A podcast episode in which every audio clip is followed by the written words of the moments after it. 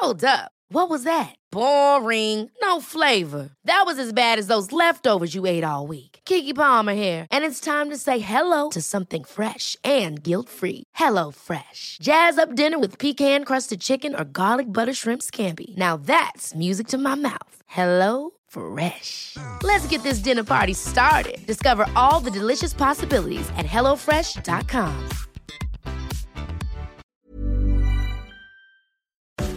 Retterview. Gedanken und Spaß aus dem Pflasterlaster. Mit Sprechwunsch und Sammy Split. Oh, da sind wir wieder. Etwas später als sonst, aber ich glaube, wir hatten schon einige Verspätungen und heute hat es ja auch einfach einen Grund, denn einer von uns kommt aus der Nachtschicht, nämlich der aus Köln. Luis. Hello. Wieder mit dabei. Ich, Munter und was? Ich bin wieder unter den Lebenden, kann man sagen, ja. Ah, ja, ich hab's gesehen. Also wer mal in seine Story geguckt hat, er hat echt einige. Wie viele Einsätze waren das jetzt eigentlich nachts? Ähm, sechs. Erzählt? Sechs Einsätze tatsächlich. Und ähm, ich mir, mir schwante schon Böses, als ich auf die Wache kam und sah nur den Vollmond, beziehungsweise viele haben mir geschrieben, es wäre noch kein richtiger Vollmond. Trotzdem scheinbar die, die für die Kölner war es ein Vollmond, denn man beobachtet das ja so im Rettungsdienst und auch bei der Polizei tatsächlich, dass äh, Vollmondnächte immer sehr einsatzintensiv sind. Und so war es. Also wir sind dann um 19.40 Uhr alarmiert worden und fast bis 5 äh, Uhr morgens nur unterwegs gewesen. Und das ist natürlich immer der Klassiker, immer wenn man was vorhat, äh, bestraft einen der Dienst. Ist so, ist so. Du hast es vorausgesagt und es war wirklich so. Wir kennen das auch. Irgendwie merkt man irgendwann so, ah, das wird keine tolle Nacht. Ne? Aber gut, ähm, du hast es geschafft. Ich habe dich schlafen lassen, sonst hätten wir das heute Morgen schon aufgenommen. Naja, gut, ich habe auch ein bisschen verpennt, aber egal. Was ist denn die Woche so passiert? Einiges wieder mal, ne? Ja, bei mir tatsächlich gar nicht so viel, außer dass die Uni wieder gestartet ist. Aber ähm, du hattest ja groß angeteasert, dass du in eine Kochshow eingeladen bist. Und jetzt würde mhm. mich natürlich interessieren, äh, ist das Kochstudio abgebrannt oder äh, hat's funktioniert? Es steht noch, es steht noch und äh, es leben auch noch alle. Ich hab, durfte tatsächlich nur Gemüse schnippeln und mehr reden, das war schon ganz gut. Es schmag auf jeden Fall und unser äh, lieber Koch aus dem Carlo war dabei. Ich wusste noch gar nicht, mit wem ich da vorher kochen darf äh, und wir verstanden uns gleich, weil wir kennen uns schon so ein bisschen länger und ja, das war ein nettes Gespräch. Wir haben uns ein bisschen unterhalten über Rettungsdienst und äh, im Mai wird's dann ausgestrahlt, aber hier nur lokal für die Rostocker auf TV Rostock. Also ähm, ist das wahrscheinlich nur auf deren Webseite zu finden. Ja, aber wir leben noch, also also von daher läuft das. Ansonsten, was ich noch gesehen habe, ähm, ist, es ist was rausgekommen und zwar neue Leitlinien für die Erste Hilfe beziehungsweise auch für die Reanimation im Rettungsdienst. Ja, die German Rescusation Council irgendwie so, also GRC nennt sich die. ja. Resuscitation, nicht Rescusation, hat nichts damit zu tun. Genau.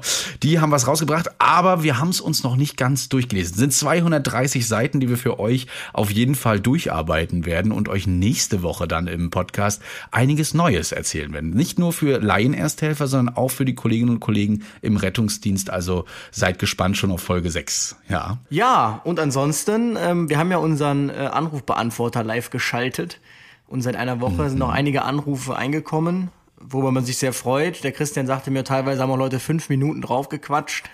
Ist dann natürlich immer schwierig, so komplexe Fragen zu beantworten. Aber ähm, eine haben wir schon, oder? Die wir jetzt einspielen.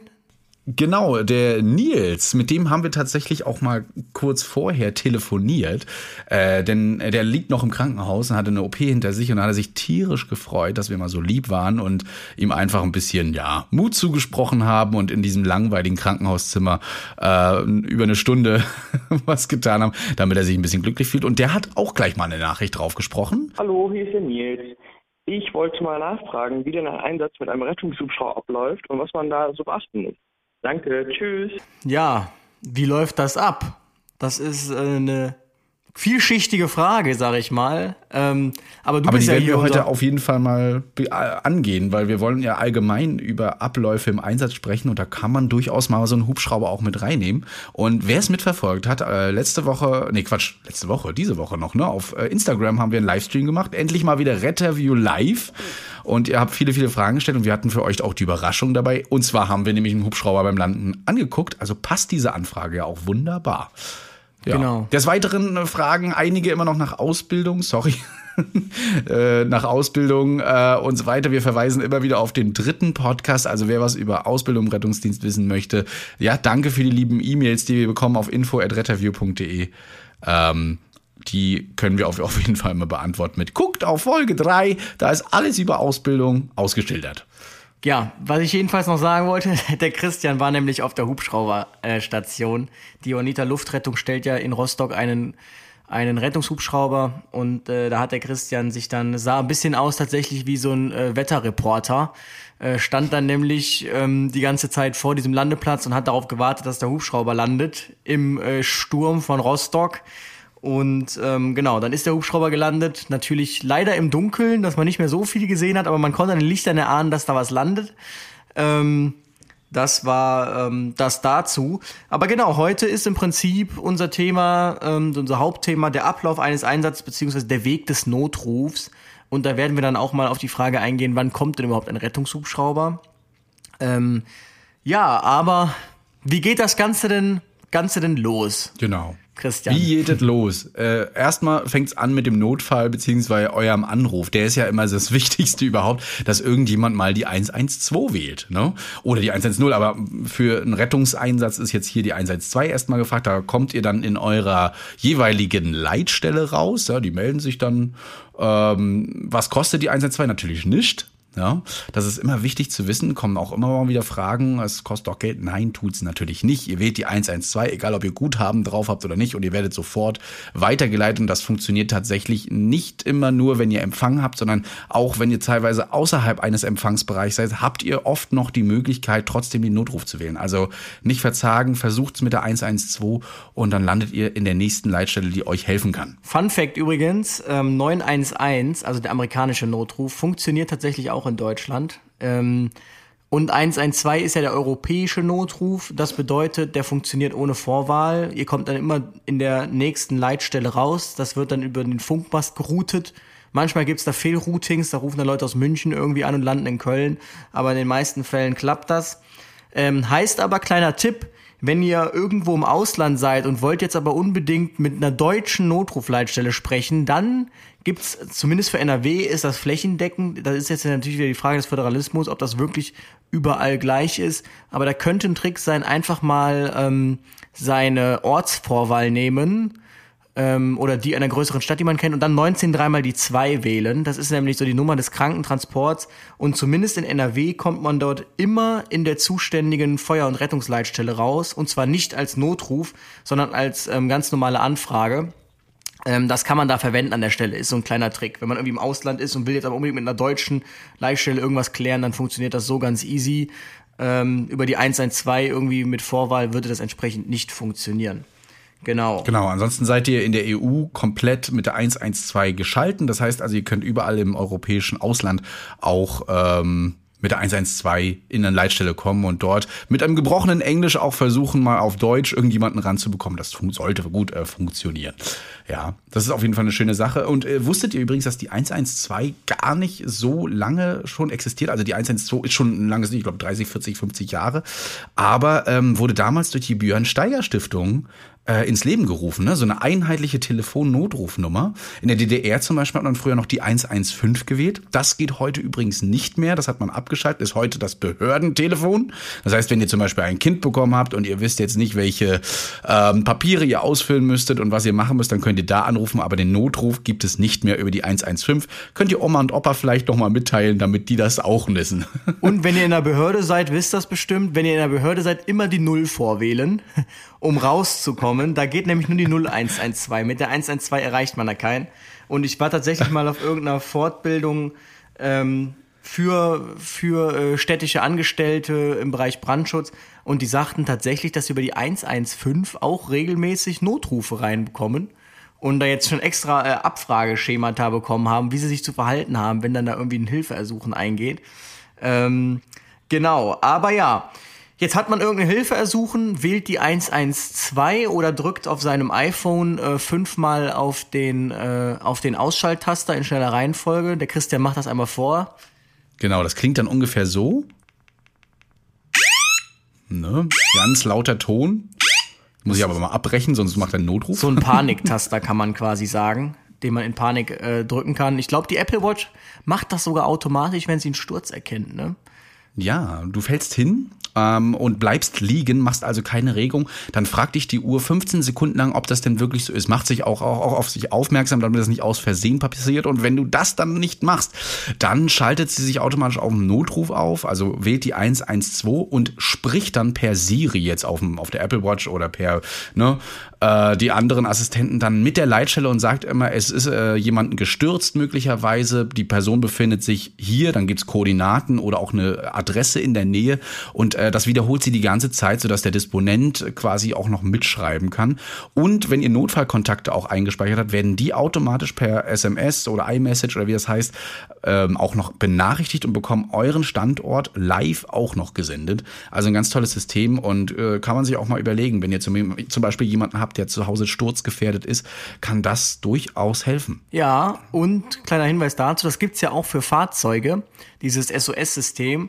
Dort ist es aber so, zumindest ich kenne das jetzt von einem Automobilhersteller mit einem Stern, ähm, dass man dort nicht direkt in der Notrufzentrale rauskommt, sondern erstmal in so einer eigenen Leitstelle. Die nehmen das dann an und fragen, was ist los und würden dann weiter verbinden. Es gibt's aber auch tatsächlich über Crash-Sensoren, dass das automatisch ausgelöst wird, ähnlich wie bei der Apple Watch. Und da ist immer wichtig, dann, wenn man so wirklich was hatte mit Airbags ausgelöst und dann wird dieser automatische Notruf abgesetzt, dass man dann kurz vielleicht im Auto sitzen bleibt, sofern das Auto jetzt keine Gefahr darstellt und dann spricht, weil wir das dann auch haben öfter mal, dass wir dann dahin fahren und dann wird dann, weil keine Antwort, natürlich so getan, als wäre es eine bewusstlose Person, dann steckt da eine ganz andere Einsatzmittelkette hinter, da kommen wir aber gleich noch drauf. Ähm, liegt aber nur daran, dass die Leute gerade ausgestiegen sind und sich anschreien, wer jetzt schuld ist. Ähm, hatten genau. wir aber tatsächlich auch vor einem halben Jahr auch. Äh, so ein Stern hat sich dann mal, nur Auffahrunfall war gar nicht so schlimm. Aber dadurch, dass die gleich ausgestiegen sind und das Notrufsystem also niemanden gehört hat, haben die auch uns gleich alarmiert, Feuerwehr und so weiter. Und dann kamen wir auch alle und die waren ganz perplex, wo denn die auf einmal herkommen, hat auch noch gar keiner angerufen, außer bei der 110, bei der Polizei, um den Verkehr abzusichern. Ja, und dann standen wir da. Also es funktioniert und äh, die Systeme werden da auch immer besser. Ne? Genau. So, Jetzt ruft man da an, man 112, an. da geht jemand ran. Da geht ein Disponent dran, der äh, gleichzeitig schon mal eure Telefonnummer sieht. Das könnt ihr nämlich nicht wegschalten, also auch wenn ihr anonym geschalten seid oder Rufnummer nicht weitersenden. Da gibt's ein Agreement mit den äh, Providern, dass die Telefonnummer immer mitgesendet werden muss oder wird. Ne? Das heißt also, egal ob ihr Festnetz seid oder eben im Handy, wir sehen's. Ich glaube tatsächlich sogar, dass angezeigt wird, aber dass die Nummer unterdrückt werden sollte. Ich bin mir aber nicht hundertprozentig sicher. Jedenfalls ist es so, dass dieser Notruf dann über den Telefonmast, der dann zugehörig ist einer Leitstelle, weitergegeben wird äh, zu den entsprechenden Servern. Dann ploppt er quasi bei in dieser Notrufleitstelle beziehungsweise in der integrierten Leitstelle äh, meist von Berufsfeuerwehren. Es gibt aber auch von Rettungsdiensten, glaube ich, äh, die betreiben solche Leitstellen. Ploppt dieser Notruf dann auf allen Bildschirmen auf. Ähm, entsprechend teilweise sogar, wenn ähm, das Festnetz hinterlegt ist, dann sogar direkt mit Name. Und ähm, dann kann sich im Prinzip jemand aussuchen, wer diesen Notruf annimmt. Genau.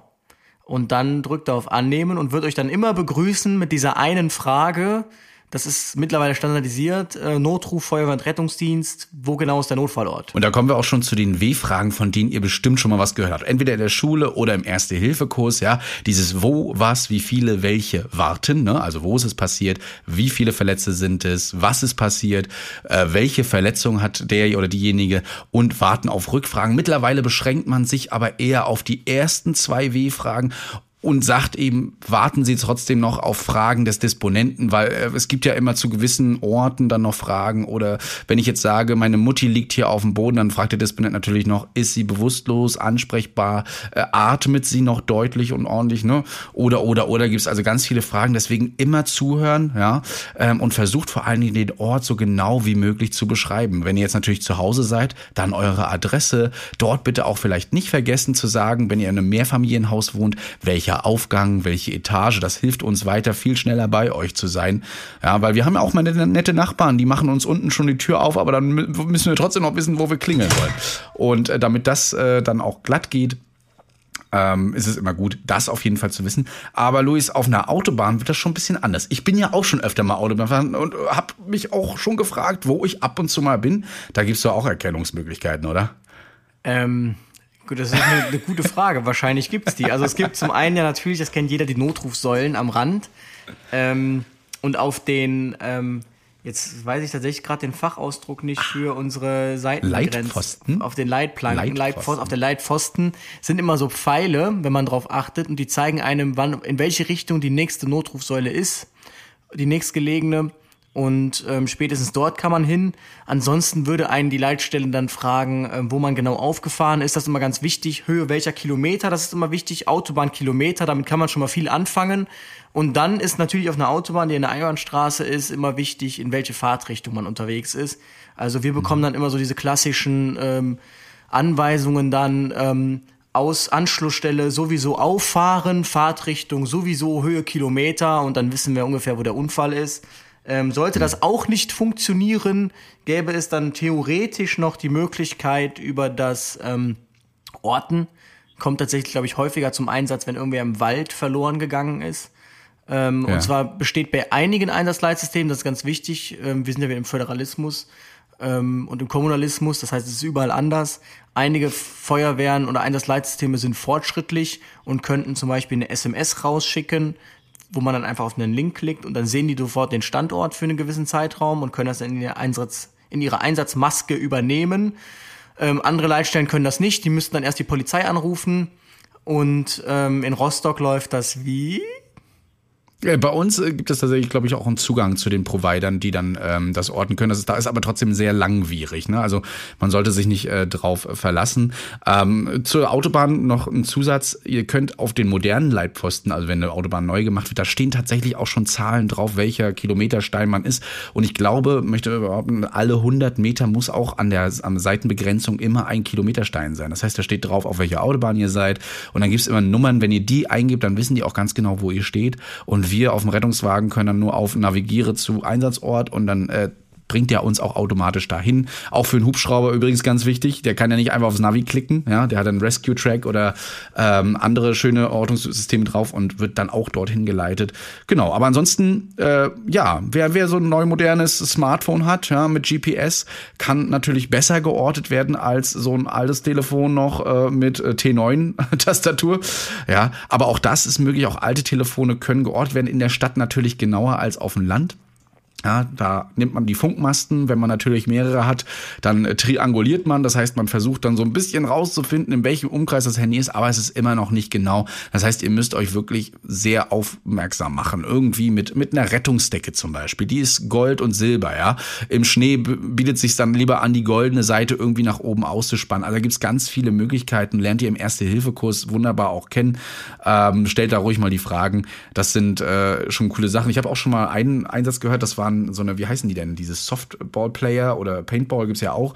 Und die hatten so eine Rauchgranate und da ist was passiert. Einer hat sich das Bein gebrochen, die haben so eine Rauchgranate einfach losgelassen. Genau, Und das haben's ein bisschen das hat ja auch jeder dann, dabei. ne? Genau.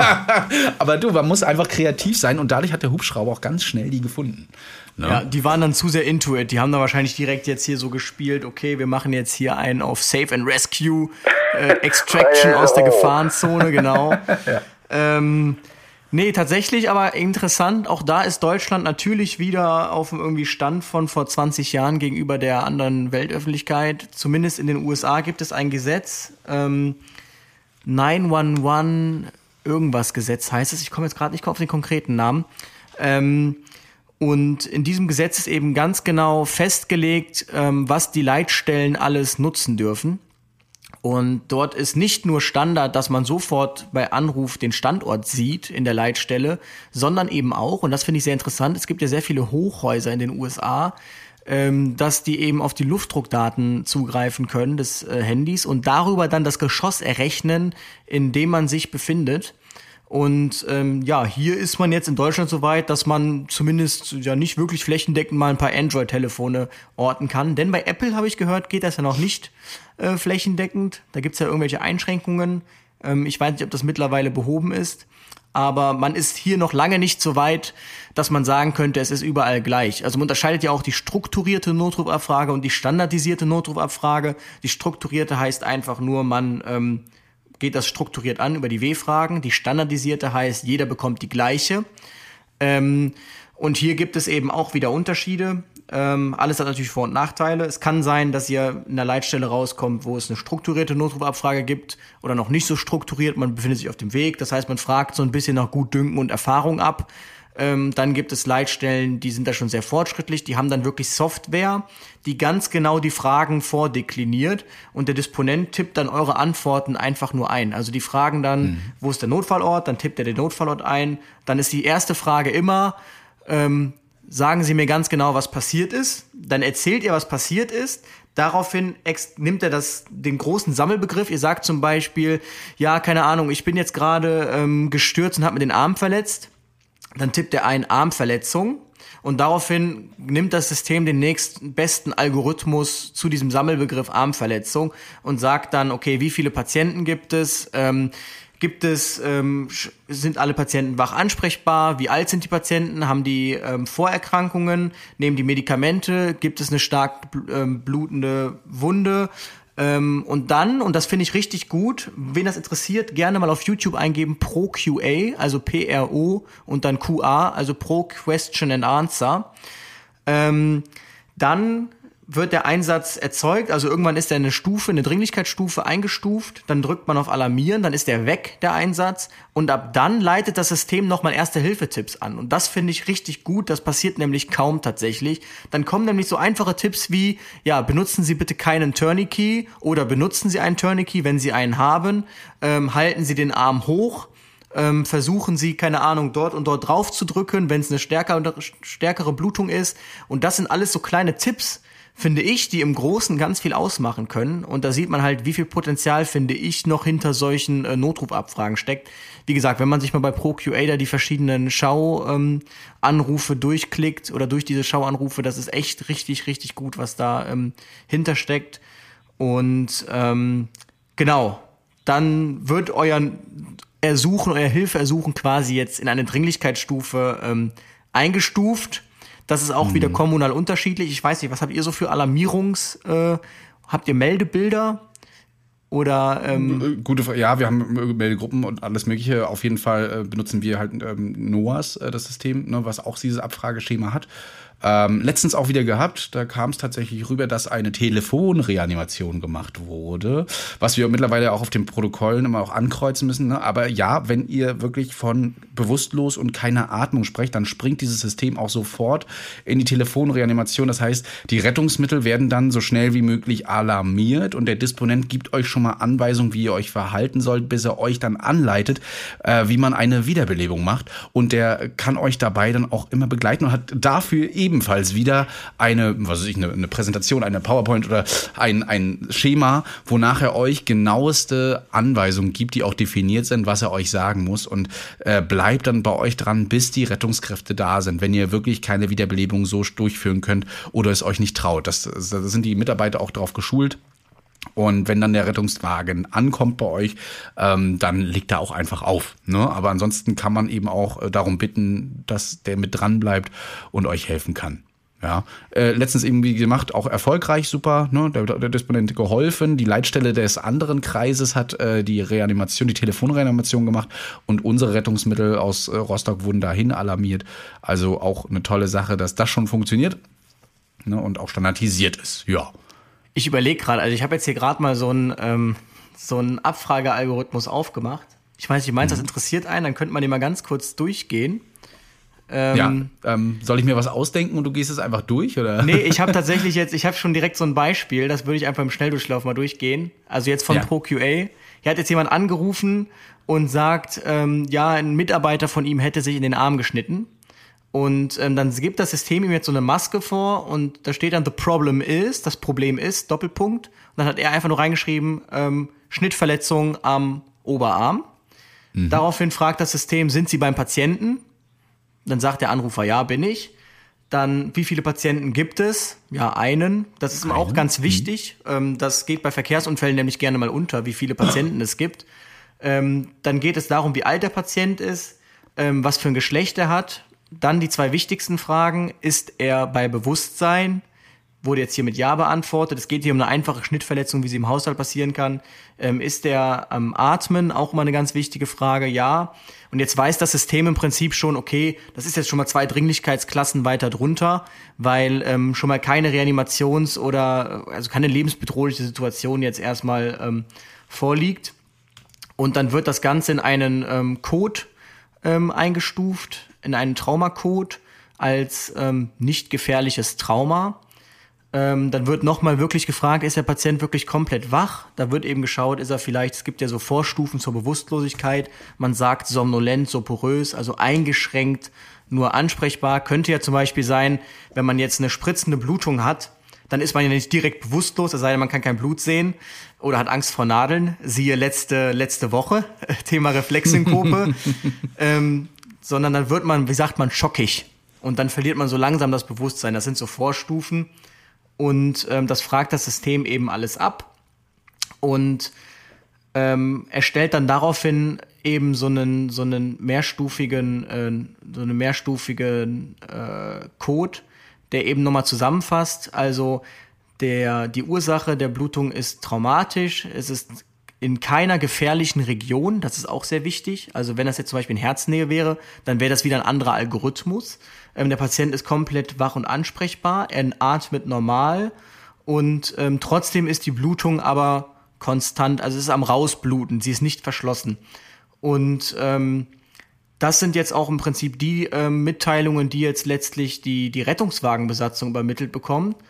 Und ähm, Jetzt bekommt eben nochmal der Anrufer hier Erste-Hilfe-Tipps, nämlich bitte keinen Tourniquet benutzen. Wenn er schon benutzt wurde, dann bitte nicht entfernen, sondern lass es die Paramedics handeln, also warten Sie auf die Rettungskräfte. Ähm, und jetzt sagt sie dann eben oder gibt das System einem vor, ganz genau, was man sagen soll. Nämlich, also ich erkläre Ihnen jetzt, wie Sie die Blutung stoppen, hören Sie mir ähm, zu und wir kriegen das zusammen hin. Ähm, nehmen Sie ein trockenes, ähm, sauberes Handtuch, ähm, legen Sie es auf die Wunde. Ich weiß jetzt nicht, ob das noch so Erste-Hilfe-konform ist. ist jetzt, glaube ich, hier sehr rudimentär. Ähm, dann vorsichtig draufdrücken und nicht, auch wichtig, nicht wieder hochheben, um drauf zu gucken, weil man dann die Wunde natürlich wieder aufreißt. Ja, ja, genau, es wieder und ähm, hm das finde ich wirklich hochinteressant. Also wie viele ähm, Gedanken dahinter stecken, hinter so einem, ähm, hinter so einem Abfragealgorithmus und wie viel man da, da sieht man ja, da wirklich, ähm, wirklich rausholen kann. Und dann natürlich ganz zum Abschluss, ähm, lassen Sie ihn in der für ihn am komfortabelsten Situation sitzen, liegen und warten Sie auf die Hilfe. Ähm, bewegen Sie ihn nicht unnötigerweise und ähm, reden Sie ihm gut zu. Und da sieht man eben, was man alles aus so einer Notrufabfrage rausholen kann. Wie gesagt, wen es interessiert, einfach mal pro QA, also pro QA auf YouTube eingeben. Da gibt's noch ganz viele verschiedene andere Beispielvideos, Schlaganfall, bewusstlose Person, Reanimation und Geburt. Es ist echt hochinteressant, wie ich ja, finde. Ja, vor allen Dingen die Patienten, das haben wir ganz oft, die sind manchmal in der kritischen Lage, gerade wenn ein Kind, äh, also ihr eigenes Kind bedroht ist, dann bekommen wir oft die Frage, Mensch, was hat denn der mich da alles am Telefon gefragt? Also das muss man mal ändern und so. Nein, aber genau das sind diese Abfrageschemata und die sind aus einem guten Grund gemacht worden, weil ab und zu früher dann auch mal was vergessen wurde, ne? in der Panik. Also da müssen sich die Mitarbeiterinnen und Mitarbeiter wirklich dran halten. Wenn sie es nicht tun, müssen sie das wirklich gut begründen können, warum das nicht nicht so ist. Also von daher seid, äh, da bleibt da ganz ruhig und äh, beantwortet die Fragen möglichst gut und fragt nicht 5000 Mal, warum er die Fragen haben möchte. Das ist einfach so. Das ist wichtig, auch für uns, damit wir wissen, worauf wir uns einstellen und vor allen Dingen, was wir euch da hinschicken. Ne? Stell man stelle sich vor, zum Beispiel ist ein Gasaustritt, Kohlenmonoxid und ähm, ja, wir schicken die Rettungskräfte da rein und die ersticken eben auch daran. Kommt nicht so gut. Ist gut, wenn die Feuerwehr dann eben auch vielleicht sogar schon eher da ist. Das, naja. das kommt nicht so gut. Kommt nicht so gut. Also das kommt mal so gar nicht gut. ja, wir sind ja gut drauf geschult und mittlerweile müssen wir alle mit einem Kohlenmonoxidmesser bei uns in Rostock rumrennen, ähm, weil das schon mal immer vorgekommen ist. Ne? So, jetzt haben wir das gemeldet, der Notruf ist raus, die Rettungsmittel bekommen jetzt eine Depesche, entweder da wäre vielleicht, da wäre vielleicht so, noch die interessante Frage, welche Rettungsmittel und wie viele kommen Oha. denn? Jetzt gehen wir auch wirklich ins Detail. genau, ja. Also ihr habt äh, die Möglichkeit zwischen Rettungswagen, äh, Notarztwagen, wenn es das überhaupt noch gibt, äh, und äh, Notarzt. Ich gehe jetzt einfach mal nur vom medizinischen Notfall aus. Natürlich gibt es auch noch Feuerwehr. Gelegentlich wird die Polizei auch mitgeschickt, gerade wenn es um Körperverletzungen geht, wenn es um Gefahren geht, Autounfälle. Ne? Da ist das noch mit dabei. Oder Wasserrettung. Ne? Da hätten wir zum Beispiel die Taucher, die Wasserrettung, ähm, Austritt von Gas, von Gefahrenstoffen. Eventuell wird da noch mal ein Gerätewagen Wagen oder so, so ein Messwagen mitgeschickt. Gerade wenn ein Großbrand ist, wird die Luft gemessen. Ne? Auch immer ganz wichtig. Da bekommt er ab und zu mal die Nachricht auch per Radio dann, bitte Fenster und Türen geschlossen halten. Also all das spielt mit rein und das leitet alles, viel noch, vieles mehr, leitet alles dann eben die Leitstelle und kann das eben disponieren. Ja, Man kann, glaube ich, so sagen, ich weiß nicht, wie das in Rostock ist, jede Leitstelle hat in ihrem Einsatzleitsystem um die 200, 300 Stichwörter hinterlegt. Das heißt, ähm, je nachdem, wie genau das ausklamüsert ist, ähm, das bewegt sich hauptsächlich auch um Feuerwehrgeschichten, weil bei Rettungsdienst ist es eigentlich immer eine einfache Geschichte, kommt jetzt Notarzt mit oder nicht. Da braucht man eigentlich auch gar nicht diese ganzen Unterdifferenzierungen. Ähm, bei Feuerwehr ist dann immer das Ding, der ähm, Disponent, ihr sagt dem was, keine Ahnung, hier ist dritt Gas aus und dann hat er ein Stichwort, der gibt einfach nur ein Gas. Der überlegt sich jetzt nicht, oh, was schicke ich denn da hin? So nach dem Motto, auch heute hätte ich mal Lust, da ein Löschfahrzeug hinzuschicken und morgen schicke ich da mal die Drehleiter hin, sondern ähm, das hat man sich alles schon im Vorfeld ganz genau überlegt, welche Einsatzmittel, sagt man, für welches Stichwort benötigt werden und ähm, da gibt's dann auch noch natürlich Schutzziele von Feuerwehrvorschriften, die erreicht werden müssen. So und mhm. so viel Personal in so und so viel Minuten müssen an der einen Stelle sein, bei einem klassischen Zimmerbrand zum Beispiel. Und ähm, der würde dann zum Beispiel jetzt beim Gasaustritt einfach nur eintippen Gas und dann würde schon sowas kommen wie Gasausströmung oder Gasaustritt 1, 2, 3. Dann tippt er das, was er eben glaubt, was es ist, an und daraufhin schlägt das System ihm Einsatzmittel vor, ähm, zugehörig zu dem Stichwort eben. Das sind dann zum Beispiel bei Höhenrettung irgendwas oder P Person droht zu springen, wären noch die Höhenretter mit dabei. Wenn jetzt jemand in, in Rostock ins Wasser fällt, wären die Wasserretter noch mit dabei, also die Taucher. Hm. Genau, wenn jetzt ähm, irgendeine, keine Ahnung, vielleicht eine Suchaktion im Wald ist, wäre der Hubschrauber mit dabei. Das ähm, hat man sich alles im Vorfeld eben überlegt. Dann kommen noch Einsatzleitfahrzeuge dazu und was weiß ich alles. Da können wir, glaube ich, mal an anderer Stelle darauf eingehen. Ähm, jedenfalls auf einer Autobahn zum Beispiel ist es zumindest bei uns so, kommt immer ein Löschfahrzeug mit, egal wie groß der Unfall ist, einfach ähm, als Prellbock quasi, weil Autobahn ist halt gefährlich. Und bei einer eingeklemmten Person, wovon man übrigens auch ausgeht, wenn ihr ähm, euch nicht meldet, wenn ihr im Auto sitzt, sondern einfach aussteigt, egal wie groß der Unfall ist, ähm, da kommen dann noch Rüstfahrzeuge mit, entsprechend mit schwerem Gerät, damit man euch befreien kann. Genau. Und Jetzt, das ist vielleicht so ein bisschen nerdig, aber ganz interessant zu wissen. Auch hier gibt's wieder Unterschiede. In ganz, äh, in, in Amerika ist es zum Beispiel so, dass es flächendeckend nahezu so ist, dass immer nächste Fahrzeugstrategie gilt. Das heißt, das nächste verfügbare Rettungsmittel soll diesen Einsatz übernehmen. Das heißt, das System führt ein Routing durch für alle Rettungsmittel, die jetzt benötigt werden. Das heißt, er sucht sich jetzt seinen Rettungswagen, den nächsten schlägt den vor, sucht sich den nächsten Notarzt, schlägt den vor, sucht sich den nächsten Rüstwagen, schlägt den vor. Und so hat man dann eine Einsatzmittelkette von den nächst verfügbaren Fahrzeugen. Das ist aber nicht überall so. Ähm, ich kann sagen, bis vor kurzem in einer Großstadt im, äh, in, in Nordrhein-Westfalen, in einer Millionenstadt, ähm, war man noch nicht so weit. Ähm, dort gab es noch, konnte man die Rettungsmittel nicht orten. Also hat man das anders gelöst. Ähm, und zwar ist man hingegangen und hat im Prinzip alle Straßen ähm, so, ja, man sagt Ausrücke Folgebereichen zugeordnet. Hat gesagt, okay, die Straßen packen wir in ein Paket, die Straßen packen wir in das zweite Paket.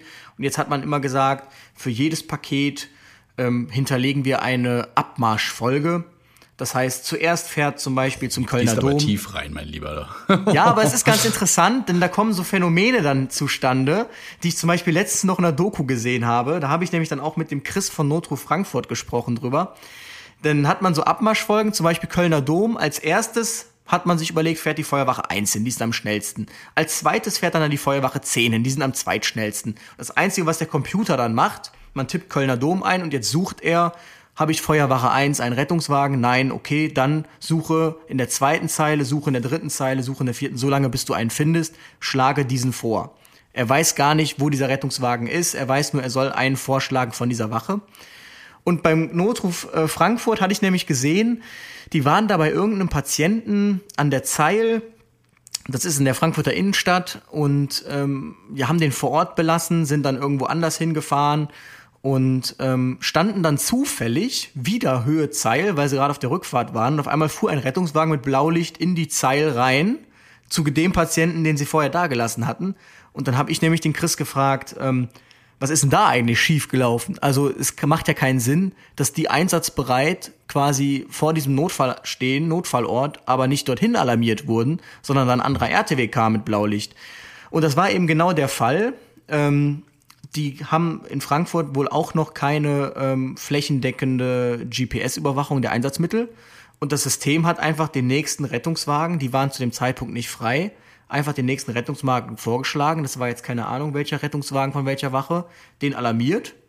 Und ab dann sucht das System nicht mehr weiter. Dann ist dieser Einsatz disponiert, alarmiert, dann ist er weg. Und ähm, jetzt können da so viele Rettungsmittel einsatzbereit vorbeifahren, wie sie wollen. Ähm, die Besatzungen wissen das nicht, die Leitstelle weiß das nicht. Das heißt, wenn ich irgendwie einer am Straßenrand winkt und sagt, kommen Sie mal nach hier, und der Rettungswagen dann sagt, hör mal, wir stehen, ihr habt ja schon einen Einsatz offen, dann ist das halt auch so. Punkt. Ähm, ich weiß nicht, wie das in Rostock ist. Ich glaube, ihr werdet geroutet oder habt ihr auch noch Wir werden tatsächlich geroutet, ja, ja, doch, geroutet. doch. Die Leitstelle weiß schon äh, mittlerweile, also auch über das digitale Funksystem. Seit der Einführung ist es ja auch weitaus besser möglich, äh, dass jede Ever catch yourself eating the same flavorless dinner three days in a row? Dreaming of something better? Well, HelloFresh is your guilt-free dream come true, baby. It's me, Kiki Palmer. Let's wake up those taste buds with hot, juicy pecan crusted chicken or garlic butter shrimp scampi. Mm. Hello Fresh. Stop dreaming of all the delicious possibilities and dig in at HelloFresh.com. Let's get this dinner party started.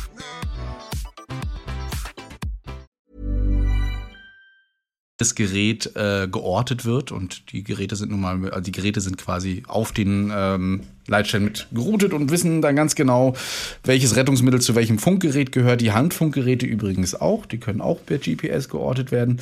Also äh, wenn es dann um Großschadenslagen geht und man würde das tatsächlich über mehrere Tage machen, dann tut's ja manchmal ganz gut, wenn man dann nochmal vielleicht die eine oder andere Einsatzkraft wüsste, wo die ist in der Nähe. Aber äh, es wird auf jeden Fall immer moderner und mittlerweile kann man das ja bei deiner großen Stadt, die du da beschrieben hast, dann auch das Routing. Also schon, ne, es ist bei uns, wir haben das Statussystem, ja, 1 bis 9, da drücken wir irgendwelche Tasten und bei uns heißt eben 2 bereit in der Rettungswache, da weiß das System auch, okay, der Rettungswagen ist in seiner Wache an diesem Standort und bei 1 eben sind wir einsatzbereit, aber eben auf der Straße, also nicht in der Rettungswache und ähm, dann wird eben dieses Routing mit durchgeführt, das heißt, die gucken dann wirklich nach und sagen dann, ähm, der Rettungswagen wäre in der Nähe, wäre toll, wenn du den alarmierst und nicht den anderen. Genau, bei uns wurde dann früher immer gefragt, also die haben ja nur gesehen, man ist irgendwo unterwegs, man hat ja nicht gesehen, wo immer diese typische, ähm, keine Ahnung, 1 RTW 1 Frage Standort. Und mhm. dann hat man gesagt, wir stehen da und da und dann hat der Disponent, wenn er Ortskenntnis hatte, direkt gesagt, okay, dann fahrt oder fahrt nicht. Oder hat auf der Karte schnell geguckt, okay, sind die in der Nähe von meinem Notfall? Abschließend, es war also damals möglich, wenn ich aus einer 10 Kilometer entfernten Rettungswache kam und mich einfach mal in völlig anderes Einsatzgebiet gestellt habe, dann hätten da so viele Einsätze sein können, wie ich will. Das System hätte mich nicht vorgeschlagen, weil es nicht mhm. weiß, dass ich da stehe und eigentlich denkt, ich stehe zehn Kilometer weiter woanders. Also das kommt jetzt erst sukzessive. Und auch da ist man in manch anderer Ort schon viel, viel weiter. Also es ist, ähm, das Rettungswesen ist noch nicht so ganz im State of the Art angekommen in Deutschland.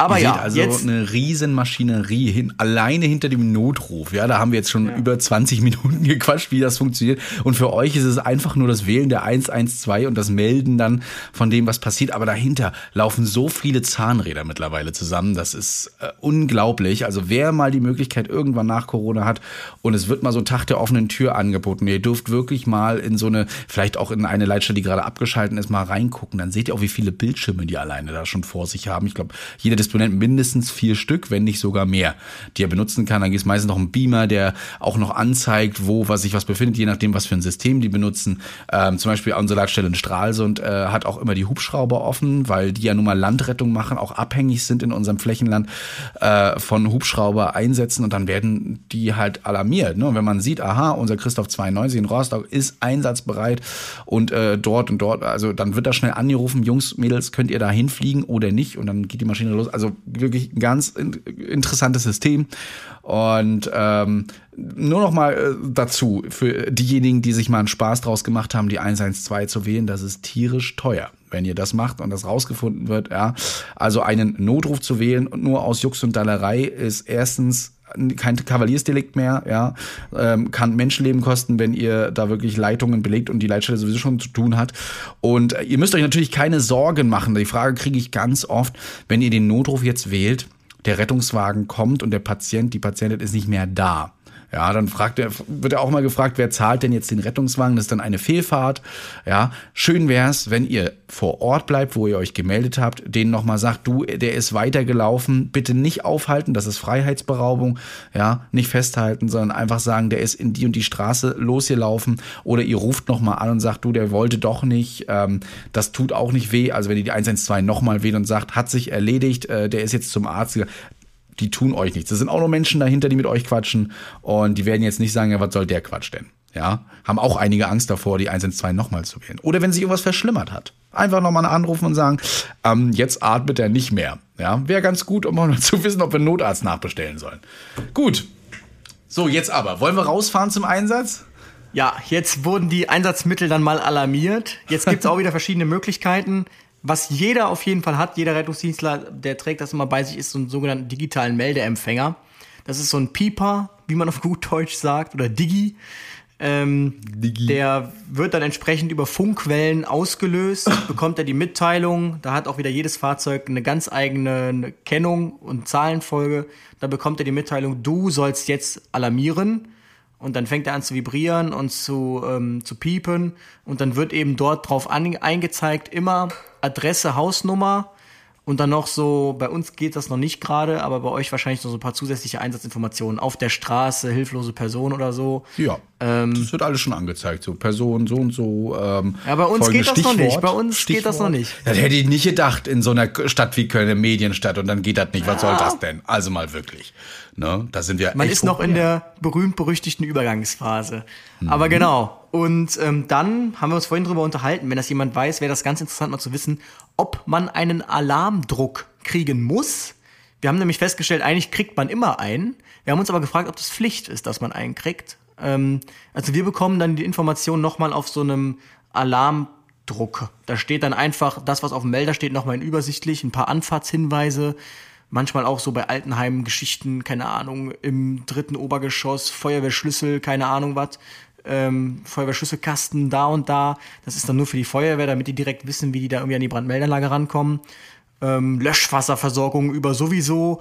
Aber ähm, genau, das heißt, mhm. wir haben dann die Informationen einmal auf dem Alarmdruck und einmal auf dem digitalen Meldeempfänger und auf Feuerwachen geht dann noch das Licht an, richtig schön spektakulär. Dann kommt ein Gong und eine Durchsage ähm, wo dann nochmal alles gesagt wird, damit auch bloß keiner verpasst, dass er einen Einsatz hat. Ich habe tatsächlich schon Leitstellen gesehen, die haben so Fernseher in ihrer Schleuse, also wo man sich umzieht, ja, wo der Einsatzort so per Maps aufgezeigt wird, nochmal das Stichwort und so und, und welches Rettungsmittel.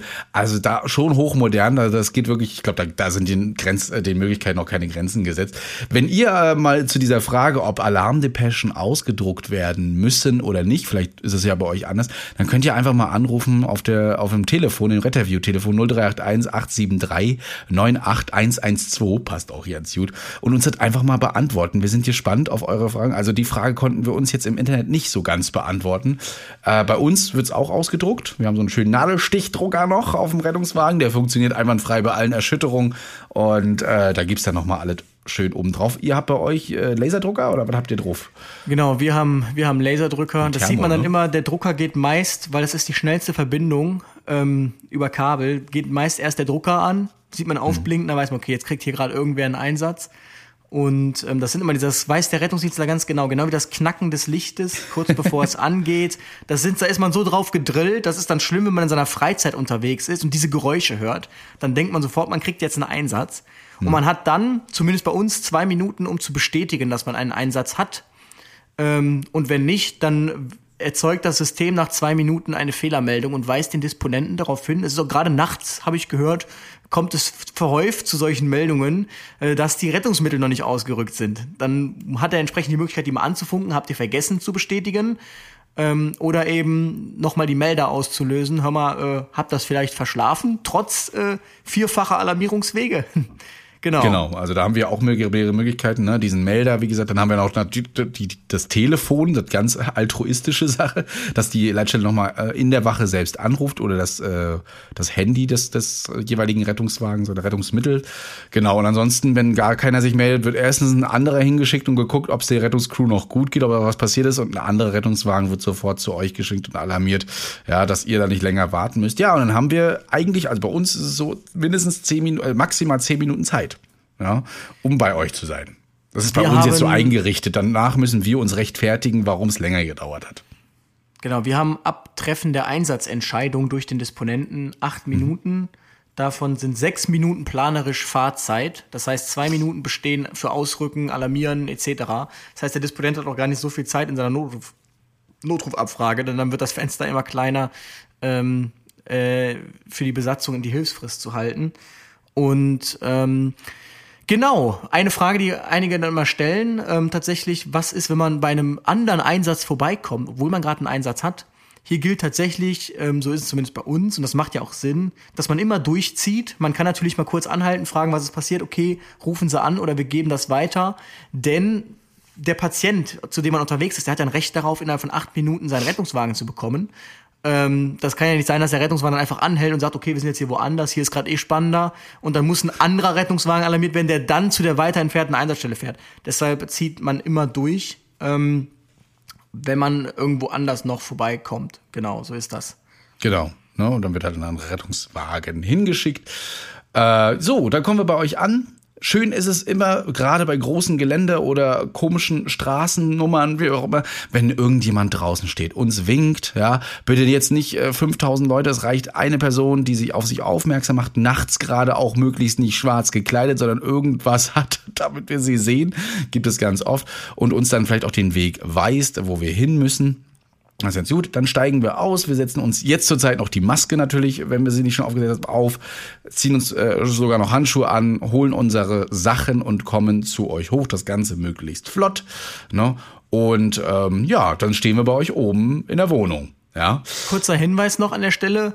Ähm, wenn der Rettungsdienst ist nicht allwissend. Wenn also eure Freunde und Verwandten, die euch besuchen, regelmäßig Probleme haben, euer Haus zu finden, oder beim ersten Mal jeder euer Haus nie findet, dann geht bitte nicht davon aus, dass der Rettungsdienst das auch tut. Also sagt dann entsprechend nochmal irgendwie, ja, müssen Sie müssen aufpassen, dass so und so, oder schickt jemanden raus, der auf sich aufmerksam macht. Also das spart wirklich viel Zeit. Auch Hausnummer beleuchten, das mhm. sind alles so Geschichten gerade im Winter. Also es ist nichts Schlimmeres als Hausnummern suchen. Vielleicht hier auch nochmal so ein Hinweis, gerade wenn ihr Oma, Opa oder irgendjemanden habt, der äh, beispielsweise ja sturzgefährdet ist, Hausnotruf besitzt, tut es gut, auch mal so einen Schlüsseltresor draußen zu haben. Luis hat es vorhin schon angesprochen, diese Schlüsselbomben oder äh, Schlüsseltresore, wie man sie nennt. Ähm, und wenn man dem Hausnotruf das mitteilt, also da gibt es immer einen Code, Ne, den haben dann äh, der Hausnotruf, der wird dann auch mitgeteilt dem Rettungsdienst und dann können wir per Code eingeben, dann diesen Schlüssel rausholen und uns Zugang zumindest zur Wohnung verschaffen. In manchen ähm, Häusern ist es auch so, gerade großen Mehrfamilienhäusern, da gibt es unten, habt ihr vielleicht schon mal gesehen, so eine runden komischen Schlösser und euch jemals gefragt, was die da machen. Dahinter verbergen sich dann tatsächlich Generalschlüssel, womit wir zumindest in die Gebäude reinkommen oder auch mal einen Aufzug größer machen können, äh, einen Aufzugsvorrang geben können und und und. Da manchmal sind sogar Schlüssel von Wohnungen mit drinne, wer sich da zumindest äh, reinwerfen lässt. Ähm, aber da könnten wir uns eben auch Zutritt verschaffen. Ist aber nicht immer garantiert, dass diese Dinge auch wirklich gefüllt und äh, funktionabel sind.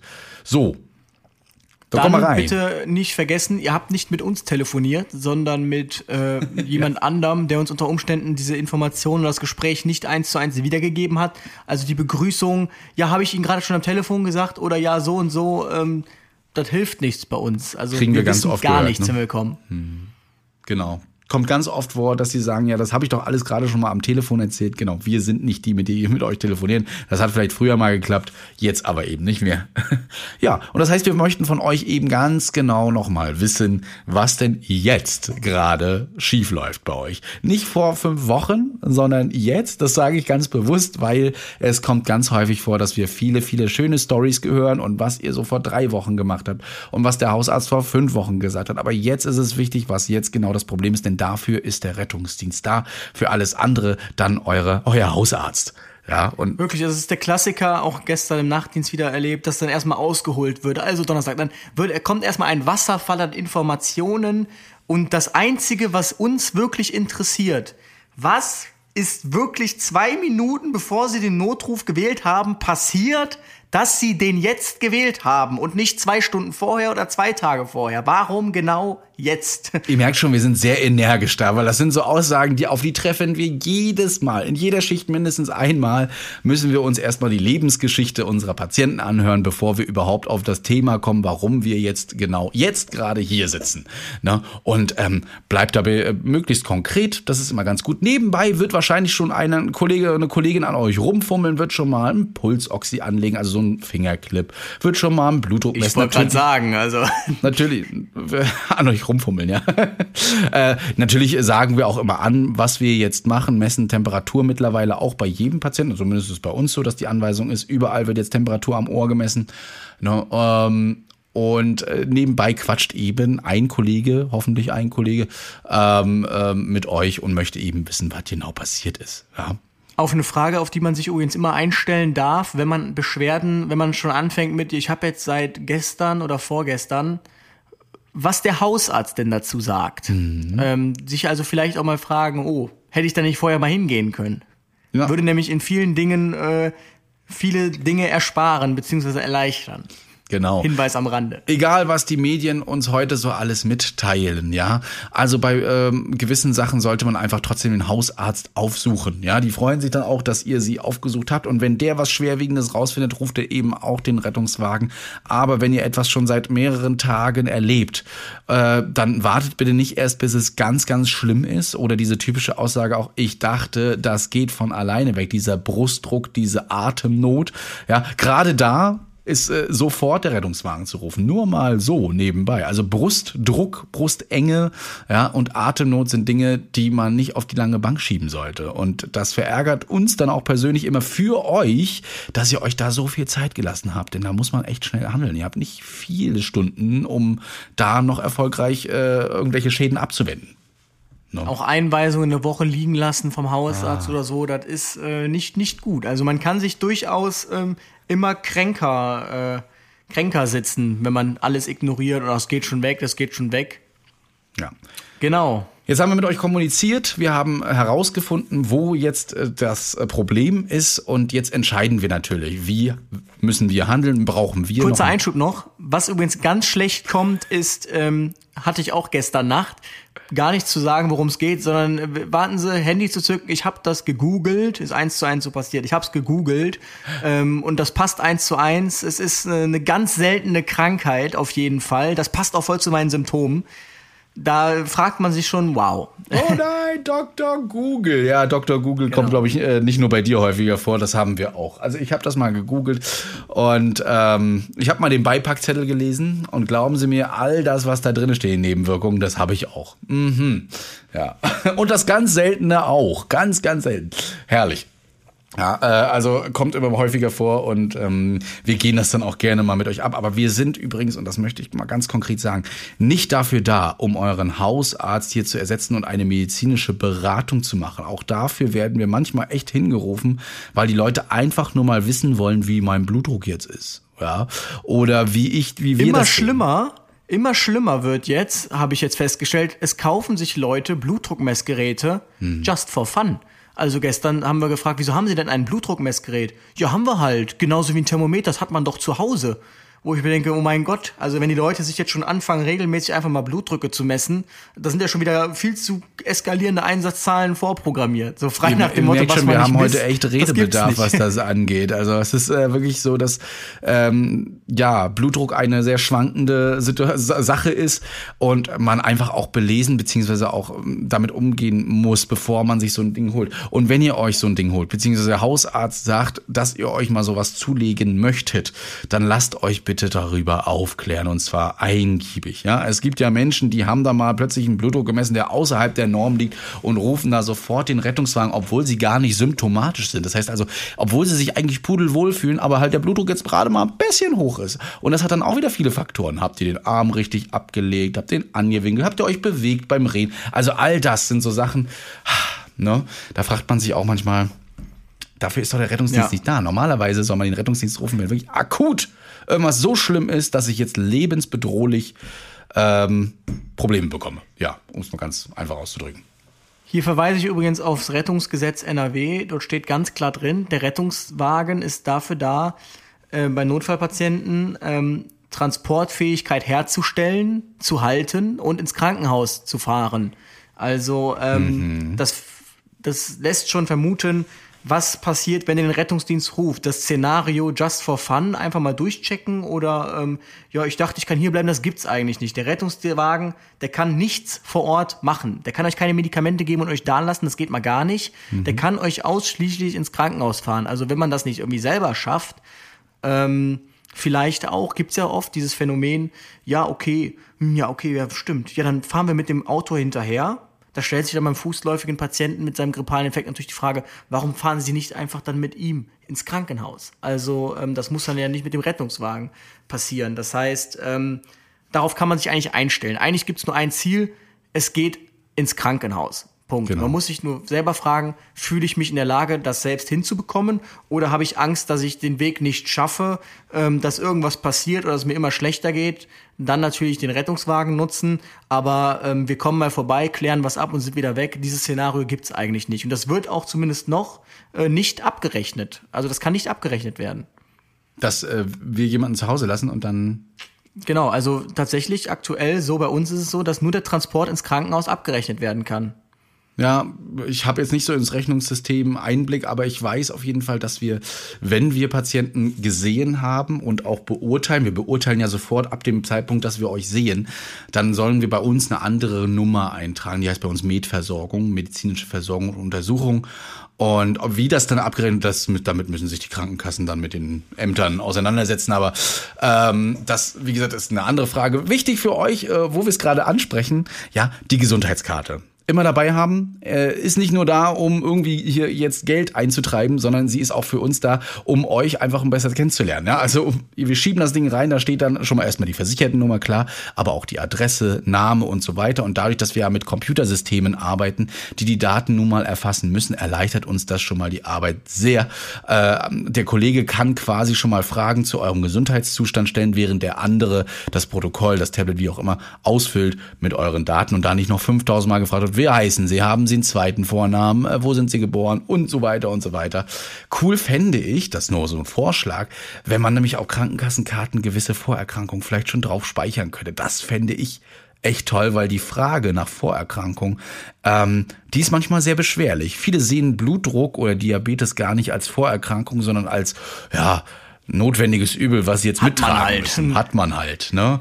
Und dann guckt man auf die Medikamentenliste, sieht da so Bisoprolol, Amlodipin, Ganesatan, also sie haben doch was. Ne? Bluthochdruck. Ach so, ja, nee, da dachte ich, hm, das ist jetzt nicht so schlimm. Ja. Ne?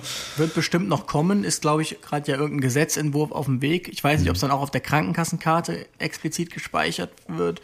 Irgendwo soll das ja aber gespeichert werden. Ob der Rettungsdienst das dann sehen darf, äh, wahrscheinlich nicht. Ach, das wäre so ähm, schön eigentlich. Es würde vieles erleichtern. Aber gut, das ja. nochmal als Tipp an unsere Gesetzgeber. Vielleicht nehmen Sie das mal mit auf. So, genau. Ansonsten, du hast äh, gesagt, mit diesem äh, in die Klinik müssen und so weiter. Es ist ja immer noch eure Entscheidung. Ne? Das heißt, ähm, natürlich wollen wir, dass ihr mit uns in die Klinik kommt, wenn ihr uns schon gerufen habt. Ne? Jetzt sind wir schon mal da. Das ist, ist dann eben so, damit, wie Luis schon sagte, auch abgerechnet werden kann. Ähm, aber generell habt ihr niemals die Pflicht, mit uns mitzukommen. Ja. Da gibt's natürlich wieder Einschränkungen, darauf werden wir mal an anderer Stelle eingehen. Ähm, genau. Ähm, es gibt natürlich ähm, Kriterien, an denen man euch dann die Zurechnungsfähigkeit aberkennen muss, ähm, wo das dann doch gegen euren Willen passieren kann. Aber prinzipiell steht es euch natürlich frei zu sagen, ähm, also ihr werdet natürlich vollumfänglich aufgeklärt. Wir sagen immer bis zum Tode. Ähm, das ist auch so, das muss rechtlich wirksam, müssen wir euch darüber aufklären, was das jetzt alles passieren kann im schlimmsten Fall und so weiter und so fort. Wenn ihr dann immer noch sagt, nee, ich möchte nicht, dann habt ihr die Möglichkeit, die Mitfahrt zu verweigern. Das wird dann entsprechend äh, dokumentiert, damit ihr uns dann im Nachhinein nicht vorwerfen könnt, ähm, ja, so schlimm hätte ich jetzt nicht gedacht. Hätte ich gewusst, dass es so schlimm ist, dann wäre ich auch mitgefahren. Ne? Genau. Also ähm, da wird ja der schwarze Peter immer gern von A nach B geschoben. Ist so. Wenn wir aber merken, dass dieser Notfall wirklich schlimm ist, also wir sagen, also wir empfehlen ihm wirklich eindringlichst, mit uns mitzukommen, äh, kann es auch sein, dass wir gegebenenfalls nochmal einen Notarzt nachholen, wenn der nicht sogar schon auf dem Weg ist oder sie. Genau. Und ähm, die sollen sie dann aufklären. Das dient zu unserer Absicherung auch nochmal. Vielleicht haben wir auch mal irgendwie was vergessen zu sagen, eine Folge, was normalerweise nicht vorkommt. Aber ich finde es immer noch mal gut, wenn wir noch mal äh, einen Akademiker, Akademikerin dabei haben, die sich das auch noch mal anguckt.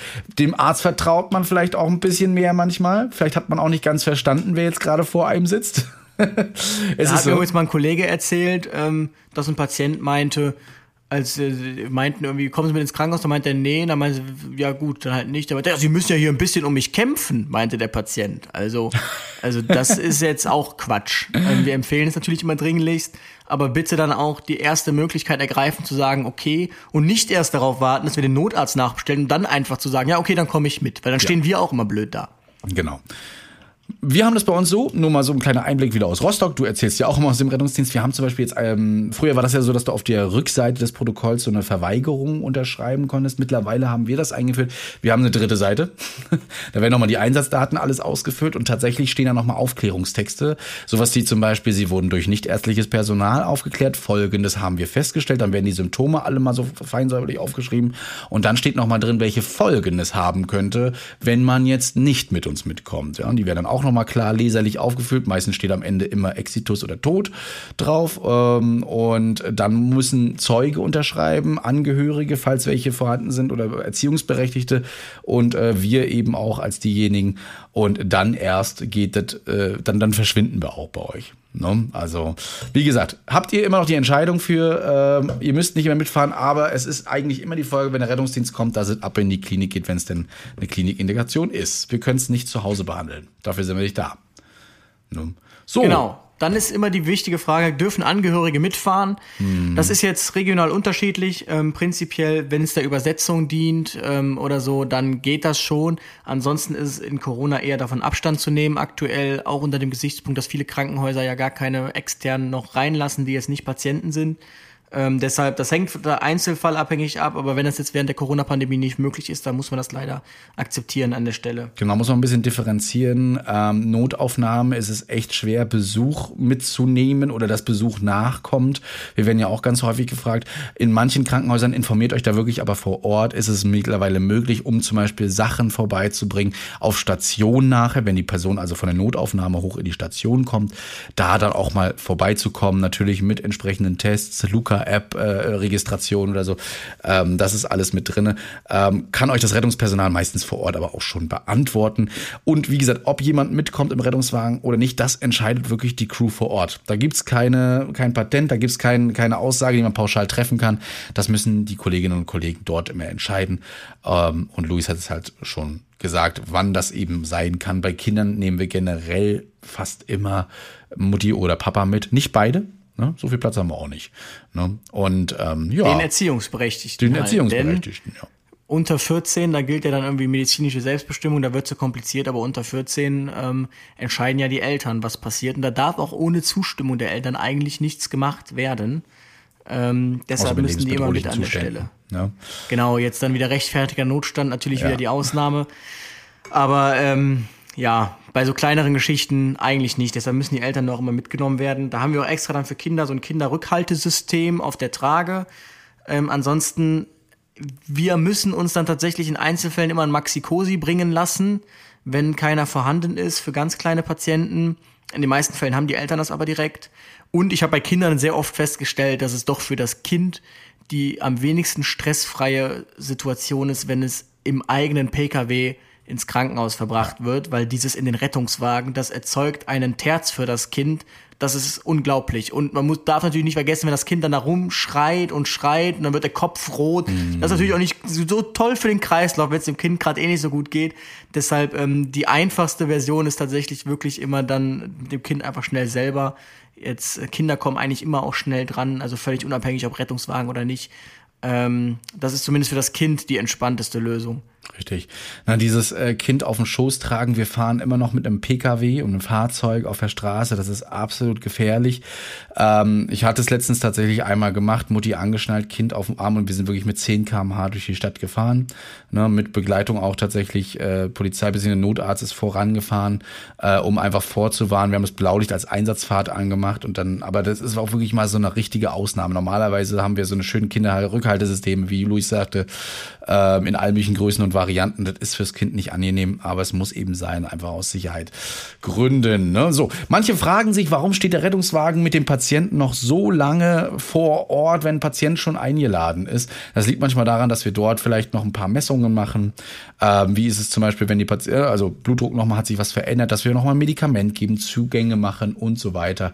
Genau. Und ähm, was ich übrigens äh, ganz toll finde, ist eben, dass wir mittlerweile, also nee, nicht ganz toll finde, ist, dass wir aber aus den technischen Möglichkeiten ähm, auch schöpfen können, wenn ihr zum Beispiel auf eurem Handy mal zum Beispiel in so eine Health-App geht oder so eine Gesundheits-App oder Einstellungen, ja, je nachdem welches Handy ihr habt, dann gibt es auch die Möglichkeit, dass ihr einen sogenannten Notfallpass ausfüllt. Ich weiß nicht, wie es äh, auf Samsung und LG hört, ich bin nun mal veräppelt und da heißt es eben Notfallpass, da könnt ihr alles Mögliche eintragen. Notrufkontakte, ähm, Vorerkrankungen, Blutgruppe und so weiter und so fort. Klickt euch da wirklich mal rein, denn das hilft. Denn diesen Notfallpass kann auch eine Rettungskraft auf eurem Handy aufmachen, indem sie auf Notruf geht und äh, sich das freischaltet. Und ähm, das hilft uns wirklich ungemein, wenn wir schon wissen, was ihr habt, schon vorher hattet.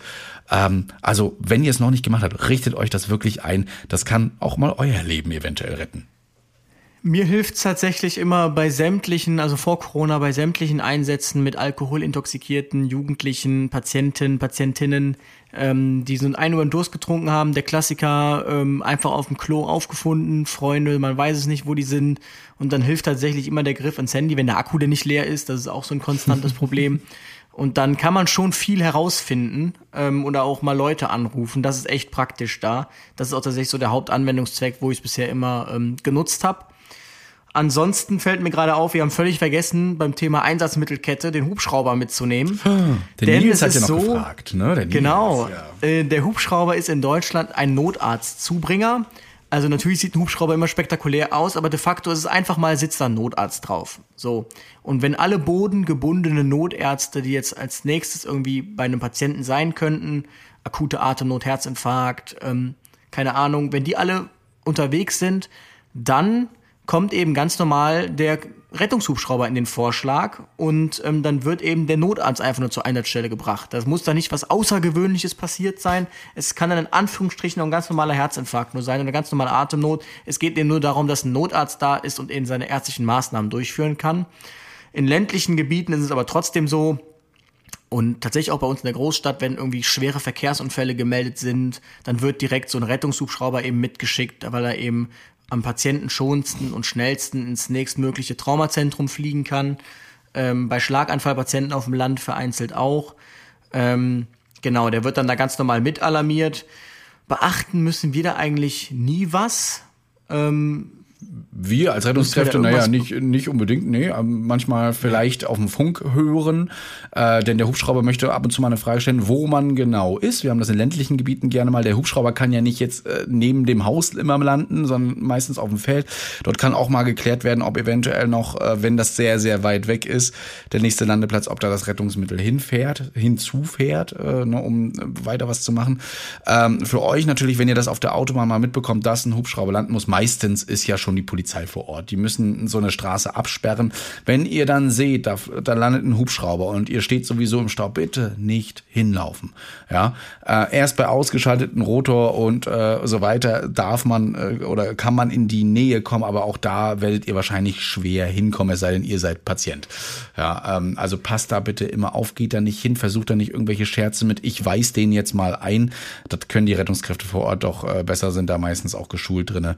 Ähm, das kommt nicht gut, wenn ihr da plötzlich Hackfleisch äh, hinten rauskommt aus dem Rotor. Prinzipiell ist auch der, der Hems, also der Notfalltäter, ist ja sowieso dafür zuständig, darauf zu achten, dass ähm, der Hubschrauber sicher startet und landet. Das heißt, er steht eigentlich immer draußen, wenn es da zu Start- und Landevorgängen kommt. Also nicht beim Landevorgang, da steht er natürlich nicht schon vorher draußen, aber ähm, keine Ahnung, wenn die Rotoren noch auslaufen, dann steht er natürlich draußen und achtet darauf, dass jetzt hier keiner meint, er muss jetzt da in den unmittelbaren Gefahrenbereich einfahren, obwohl die Rotorblätter noch laufen.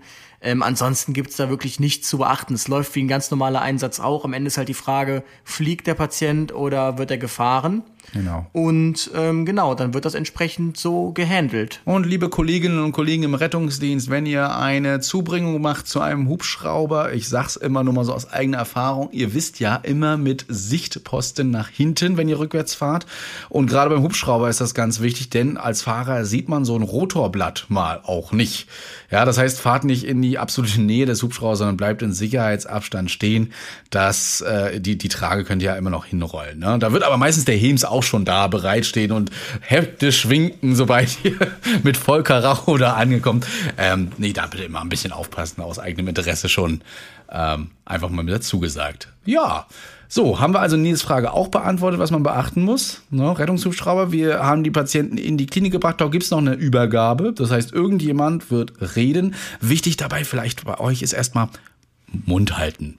Lasst erstmal den Kollegen, die Kollegen reden und der Arzt, die Ärztin wird sich auf jeden Fall sehr schnell an euch wenden und schon mal noch ein paar Nachfragen stellen. Manchmal kommt es auch vor, dass äh, die ärztlichen Kollegen äh, uns gar nicht zuhören, sondern gleich anfragen. Das gibt's auch.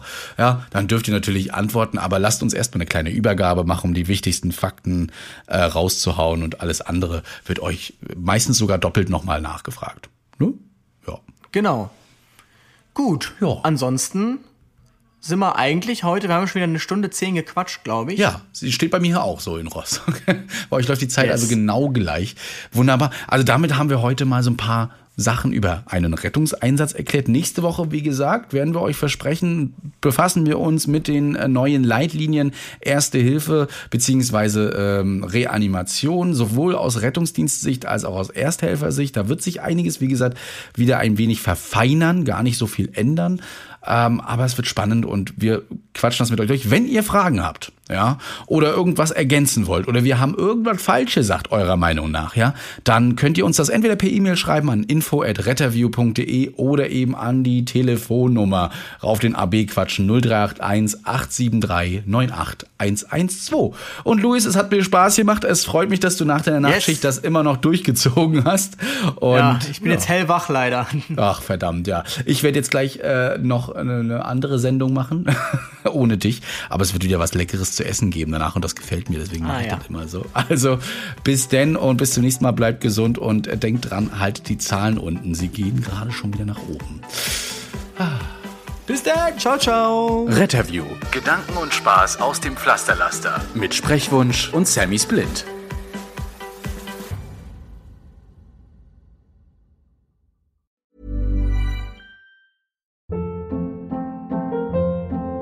Hold up. What was that? Boring. No flavor. That was as bad as those leftovers you ate all week. Kiki Palmer here, and it's time to say hello to something fresh and guilt-free. Hello Fresh. Jazz up dinner with pecan-crusted chicken or garlic butter shrimp scampi. Now that's music to my mouth. Hello Fresh. Let's get this dinner party started. Discover all the delicious possibilities at hellofresh.com.